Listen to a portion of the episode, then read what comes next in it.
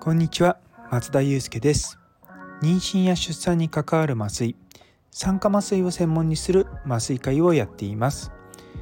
麻酔科医の思考回路では診療や研究そして学会活動などを通じて学んだり考えたりしたことを発信していきます。さてもう今年も残すことはあと少しですねごめんなさいちょっとあんまり舌が回ってなかった えっと今日はですねあのリフィル処方箋が噛みすぎるっていう話あのをお話しさせていただこうと思います。えっと実は今日まああの昨日仕事納めだったのであの知人のクリニックのところに行ってきたんですね。でそこでいろいろと、まあ、最近どう？って話をしながら、まあ、あの受診半分雑談半分みたいな感じであの僕の大学の時の一つ上の先輩で昔一緒のの職場で働いた方が開業されているのでもうここ1年2年ぐらいですかねあの、まあ、健康相談っていうのも含めてあの見ていただいてるんですね。であの普段はあの特にお薬とかをちゃんと処方していただく関係ではないんですけれどもちょうど喘息持ちなんですけども私で喘息の吸入の薬が切れちゃっててで普段かかってる内科の先生のところが、まあ、年末なんで休みだと。なんであそそうだそうだと思って処方箋切っていただけませんかって話をしてあ分かりましたじゃあ処方箋あので、まあ、どの薬って話をしながら、まあ、あのこの薬でお願いしますって話をしてあの処方箋いただいたんですね。でその時にその処方箋のとこにリフィルかっていうとこのボックスがあってあせっかくだったらこのリフィルにしてくださいって話をしてやったんですね。で実はこのリフィル処方箋っていうのは今年の4月から始まった制度でどういうものかっていうともうほとんどま症状が落ち着いてるような人例えば僕の喘息もほとんど年間通して発作も出てこないので、まあ、落ち着いてるんですね。でなんでいわゆる受診をする必要がないと。なんただやっぱりその病気を抑えるっていうところで、まあ、定期的に薬が必要なので定期的に受診をしてくださいと。まあそういったのがあるので大体ま月1回あの内科の先生近くの先生受診してたんですけれどもちょっとですね仕事が立て込んでてあのタイミング悪くてあのなかなか行けないっていうのもあってちょっと処方箋が切れちゃったんですね。まあ、処方していただいた薬がもう手元になくなっちゃったんですよ。で実はそのそういったことってよく皆さんあると思うんですけどもリフィル処方箋っていうのはどういうことかっていうと1回1枚処方箋もらうとそれで3ヶ月間使えるっていうものなんですよ。で一般的にその処方薬って1ヶ月分をしか処方できないんですね。まあ、あの長期休みとかの時はなんか2ヶ月分出したりとかするんですけどでも原則1ヶ月なんですよ。ただその1回その出した処方箋がを2回3回と同じところの同じクリニックとかでやってまあ言ってみれば処方箋を使い回すみたいなことができるんですね。でそういった制度が始まったんですよ。で僕もまあもちろんそういったまあ一応医者なので新しい制度が始まったんでその普段かかってる内科の先生に「いやこのリフィル処方箋っていうのにしてください」って言ったら「あうちはやってないんで」って言われて、まあ、そこで話は立ち消えていやまあうんまあそうなんだと思ったんですね。でリフィル処方箋のいいところはだから1回さ例えば1月に受診して普段だったら2月受診して3月受診してそのたびにま薬をもらわなきゃいけないんですけどもリフィル処方箋もらうと1月に受診したら次行くの、まあ、症状が落ち着いてれば4月でいいんですよ。なんで受診する回数も少なくて済むしでお医者さんのところ受診すると毎回診察料かかるじゃないですか。特に例えば喘息とかだとその管理料とかそういったのもあったりとか。するしあと生活習慣病とかある方とかですと例えば高脂血症とかの管理料って1回570点だから5700円かかるんですね。まあ、それがもちろんあの保険で3割負担になったりとかあのまあそれって実はそのその生活習慣病のそういった加算みたいなのは月1回しか取れないんですよ。なのでクリニックをやってる人たちからすると毎月来てもらうと毎月その加算がチャリンチャリンって入ってくるんですよ。まあまあそれがいいかどうかは別としてあそれは置いときますけどもあのなのでクリニックとしては毎月毎月その同じ A さんという人が月1 1年間で12回来てくれるとその12回全部加算をつけて、まあ、保険請求ができるんですね。ただでだから今回のこのリフィル処方箋っていうものが出てくるとクリニックとしては損なんですよ。なので、まあ、僕は別にそこまでそのの普段かかってる内科の先生には言いませんでしたけどもあ多分まあそういったことで導入してないのかなとか思いながらあの見てたんですね。で今回初めてそのリフィル処方箋っていうのをそのまあ知人のクリニックのところでまあ切ってもらってでそれを持ってクリニあの薬局に行ったんですよ。で行く薬局は普段その僕があの内科でかかってるクリニックのほとんど門前に近いようなあのクリニックに持ってったんですけどもそしたら異常に時間かかるんですよ。いや何やってんだろうなと思いながらまあ別に、ま、の何かやることもあるわけじゃないのでずっと待ってたら20分ぐらいして「あすいませんでした」って言って「いや実はリフィル処方箋うちのクリニックあの薬局で初めてだでいろいろとちょっと手続きが」とか言われていやだって4月から始まったのにまだ1回もそのリフィル処方箋をここの薬局受け取ってなかったんだとか思いながらあのまあその説明を受けたんですね。私もまあの制度は知ってたんですけど実際どういうものかっていうのは自分が使ってみて今回初めてだったんですけれどもえっ、ー、と今日が12月29日でで一応薬があの今回ちょっと2ヶ月分いただいたんですけども本来原則は1ヶ月分なんですよ。でそれがあのそうなってくるとだから翌月の処方箋。で翌々月の処方箋っていうところまで3回使える。だから今12月なんでの末なんで1月の末と2月の末3月の末？ん？それ2月の末まで使えるのか。っていう形なんですね。なんでそうすると受診する回数が少なくなるんですよ。なのでまあ患者さんとしては自己負担が減るのでいいし国としても患者さんが例えば3割負担ですけれども残りの7割は国がお金出してるので国としても本当はその制度どんどん取り入れていきたいはずなんですけれどもクリニックの方があの私の時みたいに「いやうち対応してませんから」とか言われちゃうとなんだよって思すごく僕は思うんですよね。制度があっても結局それをその見てるお医者さんの主導で使わないでも医療消費者である患者、僕の立場としてはその時は患者という立場なので患者はこのリフィル処方箋でやってくれっていう依頼に対して医者は私たちはやってませんからって言って断られちゃうこのシステムってどうなのかなってちょっと思いながらですねあのちょっとその時はモヤモヤしてました。でも今回そのリフィル処方箋切って思ったのがいやこれ絶対もうみんなやった方がいいって言い方変ですけどもいや本当に例えばあの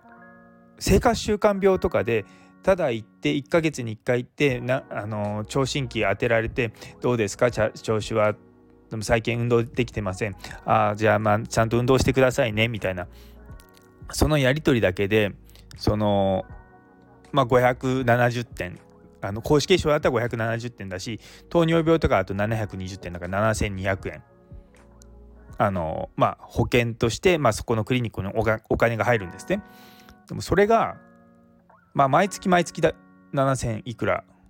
まあ、患者さんの自己負担はそのうち3割なのでそんなに多くはないんですけども例えばあの公式決勝の例で言うとあのさっきの570点の生活習慣病管理料に加えて、まあ、処方箋でをもらうとその院外処方の処方箋発行料っていうのがあってそれが68点なんですよ。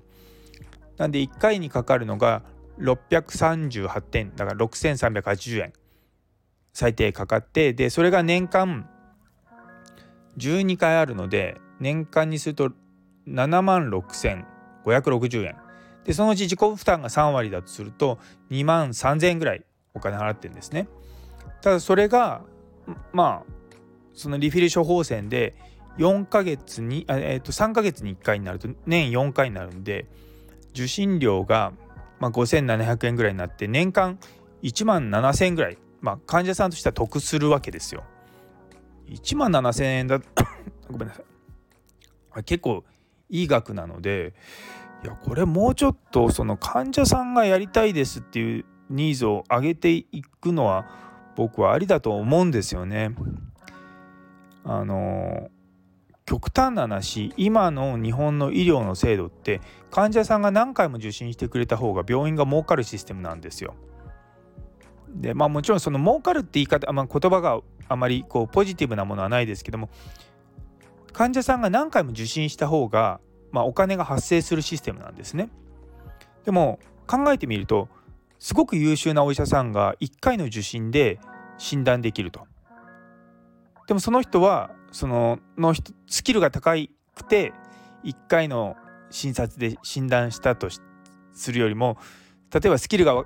低くていや1回の診察で分かんないからまたちょっと来週も来てくださいまた再来週も来てくださいって言って4回目でああこの診断かって言って4回診察して診断に至った場合そっちの方がお金がたくさん発生するんですよ。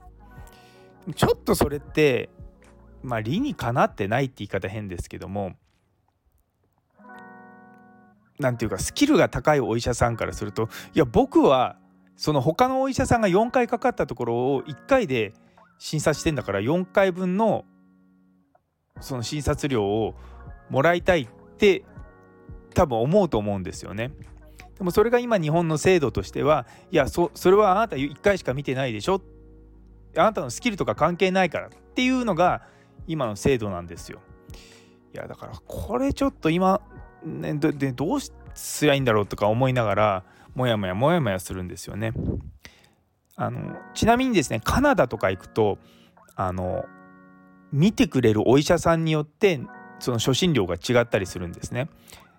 で私は麻酔科なので麻酔科のその診察自体がそのコンサルテーションっていう扱いになってで1回患者さん見るとその保険で入ってくるのが100ドルぐらいだったんで、まあ、だから1万円ぐらいなんですね。でも例えば内科とかのその風邪とかですとか言うとやっぱり日本と同じ3000円ぐらいだったりしたので、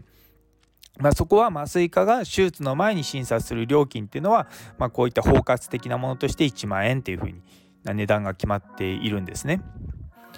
でやはりその診療の専門家によって違ってくるんですよ。で例えば一般的なその家庭医って呼ばれてるような先生があの脳卒中かもしれ、えっと、神経の病気かもしれないと思って最初に診察する料金と神経内科の専門の先生が診察する料金はそこはもう神経内科の専門の人がコンサルテーションで見てるので1回例えば1万円とか1万5千円とかかかるようなシステムなんですね。なんでそうすると神経内科の専門医を持ってるっていうことがあのすごくプラスに働くんですよ。でそれで1回その診断がある程度つくまではその1回の値段でほぼまあ包括っていうんですけども、まあ、値段が決まってるような感じなので、まあ、逆に言うと無駄な検査たくさんしても診断至りませんでしたって言ってもどんどんどんどん損していくのは自分になっていくんですね。なのでまあそれが本当にいいかどうかはまた別としても、まあ、さっきのあの私が出した事例何回も受診してようやく診断された人と1回であの診断された人ってなってくると、ね、1回で診断した方のスキルの高いお医者さんもそうじゃない人も値段が一緒になってくるとどういうことが起こるかというとスキルを高くしなくても患者さんたくさん見る体力と時間があると儲かるっていうスキームになっちゃうんですね。それが、ん、まあこれからあの2024年から医師の働き方改革っていうのが始まってその医者の労働時間っていうのがこう制限されていくようになっていくんですよ。今までみたいなその労働時間すごく長く働くってことができなくはなるんですけれどもまあそれに加えて本来はね、この前も話しましたけれども生産性ってことを意識しながら僕ら働いていかなきゃいけないところなんですけれどもやっぱりまだそういったところには、まあ、評価ができないっていうような形になっちゃってるんですよね。うんだからもういろいろと悶々としながらですね今日もその私は今日初めてそのリフィル処方箋を受け取ってすごくうれ嬉しいって言い方変ですけども新しい制度のやつを使えたのも嬉しいしあこういう風になってるんだっていうのも分かって嬉しいしで一方でそういったもの新しいものに対してその患者側が知識を持っていてもそれを医者側が拒否するっていう拒否っていう言い方は悪いかもしれないですけど医者側がいやうちはやってませんからっていうのもうんちょっとなーって思いながら思いました。まあ、なかなかね本当にそのクリニックの先生方はあの大きな病院と違ってその先生たちの、まあ、見てる患者さんの数とやっている治療の数によっても病院のクリニックのその収入が決まってくるのであのまあ本当に死活問題なんだと思うんですよね。もちろん病院も同じなんですよ。ただ病院は規模が大きくなってくるとたあの、ね、診療科によってはその採算が悪いような診療科でも社会的な貢献度が高いものっていうのもあるので、まあ、そこはバランスが取れたりするんですけれどもどうしても規模が小さくなってくるとあのそういったところがまあやっぱりその経営ってところがより顕著になってくるっていうのは確かなんです。ちょっと不思議なのが例えば大きな病院に行くと医者1人に対して看護師が1人ついてるなんてことほぼないんですよ。でもクリニックとか行くと1人のお医者さんに看護師さんが23人ついてたりとか場合によって56人ついてたりとかしてだからその人たちの給料をちゃんと、まあ、出せるだけのものをやってるにしてもうーんなんかそのバランスがちょっと悪いような気はするんですよね。だから大学とか、まあ、大きな病院で働いてると医者が医者以外の仕事もやらないとダメなのは結局それをサポートしてくれる他の医療従事者の方が少ないからなんですよ。でそういったのが少ないのは例えば給料の面だけじゃなくてそもそもの人数の面でも少ないとなってくると例えばクリニックで1人のお医者さんが5人看護師さん抱えて 回してるのって、ね、大きな病院で1人のお医者さんが1人、まあ、看護師つけのをつけて、まあ、診療してたとしても、まあ、4倍違うわけですよ。でもじゃあそのお医者さん1人が生み出してるそのまあ金銭的なものってのは、まあ、ほぼ同等だったりとかあのまあ別のものむしろその大きな病院とかだといろいろとより専門的なものができたりとかするとそう生み出す価値が高いのかもしれないけどまたそれがまあね病院とかになると結構建て替えでお金がかかるからとかいろんな新しい器具を買うからっていうところもあるのは分かってはいるんですがうーんなかなか悶々としますね。まあそういったのを含めて もうちょっとその、まあ、まあ、私は病院で働いてるんですけども病院で働いてる医師たちも、まあ、あの自分たちが生み出してる価値っていうのがどういうふうににあの自分たちの給与とかあとまあスタッフの給与とかに反映されてるかって意識することはすごく私は大事だと思うんですね。ただやはりその医は人術と呼ばれているようなあの国ですのでやはりその辺りをですねあまりこう前面に出して若い人に教えたりとかすると、まあ、銭ゲバだとかそういったこと言われることはあるのはまあ否めません。ただやっぱり病院で働いてあの部長会とか出てくると、まあ、診療報酬が先月の何パーセント上がった下がったって話はいつも出てくるし、まあ、昨年度と比べてどうだったとかあとこういうところでもうちょっと診療を増やしてほしいとか、まあ、そういうこと言われるんですよ。で特に麻酔科っていうのは手術室で働いてるとあの、手術件数と麻酔科医の人数ってもう直結するんですね。麻酔科医の人数が少ないと手術がでの数が少なくなって麻酔科医の人数が多いと手術の件数が多くなる。で麻酔科医が少ないところで手術件数をたくさんやろうとするとあのちょっと前になお話ししたあのアルバイトで麻酔科医を雇うと。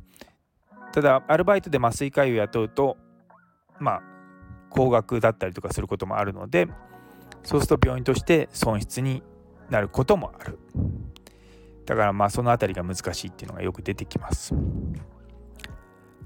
いやでも本当に新しい制度はですねどんどんどんどん私は使いたい派なのでで一応今回のそのリフィル処方も経産省からすると、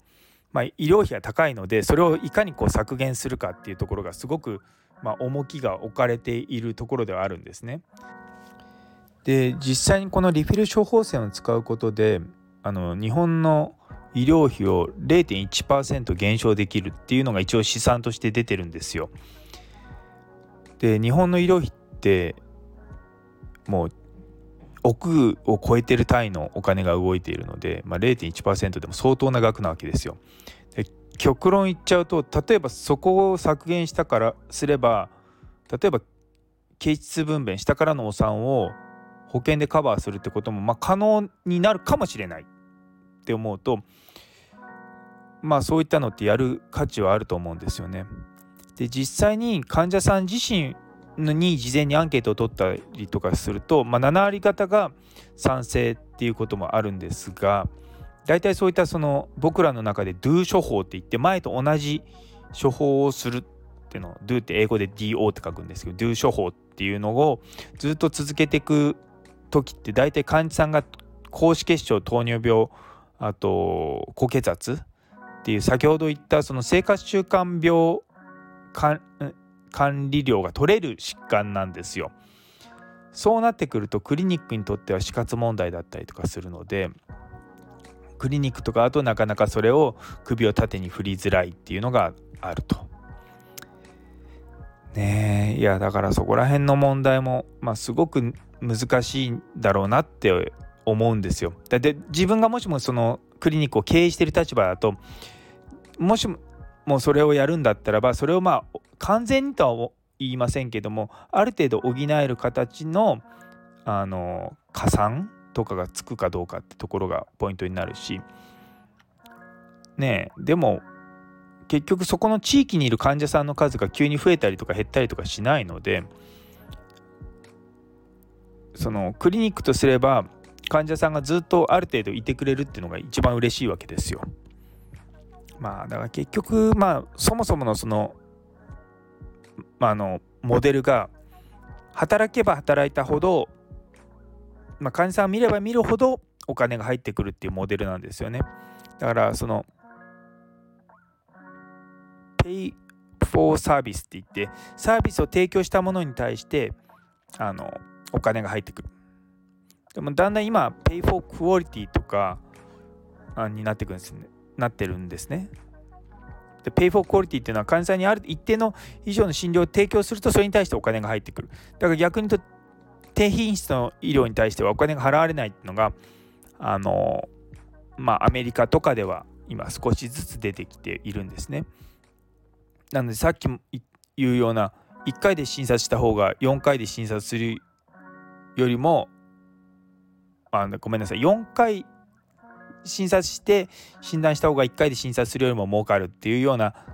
制度そのものをちゃんと見直していかなきゃいけないんだろうなとは思っています。いやでもこういった政策のこととか、まあ、あのあの厚労省の人たまに話すことがあるんですけども厚労省は、まあ、ちゃんとそういうふうな方向にしたいんですけれどもやはりそれに対して、まあ、日本医師会も含めていろんなあの団体とかのまあ、反対意見があったりとかそれをサポートするような政治家の先生の意見があったりとか、まあ、そういったものもあっての政治なのでそこってすごく複雑だなってのは思いますね。まあそれって別に決して日本だけじゃなくてどこの国も同じようなことが起こっていてなので決してその日本の政治家がうんぬんってわけではないんですけれどもなんかそこら辺のこう動きっていうのがうんなんとなくこう透明性が欠けてたりとかうん悩ましいなって本当に思います。まあねでまあ、政治の中でロビー活動とか重要ですよ。でもなんかそこにこう、まあ、昔とかだったらきっとなんか接待とかそういったものが絡んでいたところがまあね少しずつ透明性が増えてきて決してそういうのがばっかりじゃなくなってはきてるとは思うんですけどもやはりまあ昔ながらのそういったものも残っているんじゃないかなと思うとやきもきします。というところであの皆さんももしもあのずっと飲んでるようなお薬がある場合は是非あの見ていただいてる先生にリフィル処方でお願いしますって言ってみてください。あの僕からするとリフィル処方ってすごく楽だし何回もそのちょっとクリニック通うって言ってもその仕事の合間に行くたりとかすると僕大体その当直明けで行くことが多いのでやっぱすごく疲れてる状態で行かなきゃいけないのがなくなるっていうのは、まあ、回数が少なくなるのはありがたいなと思います。なんでその辺りも含めて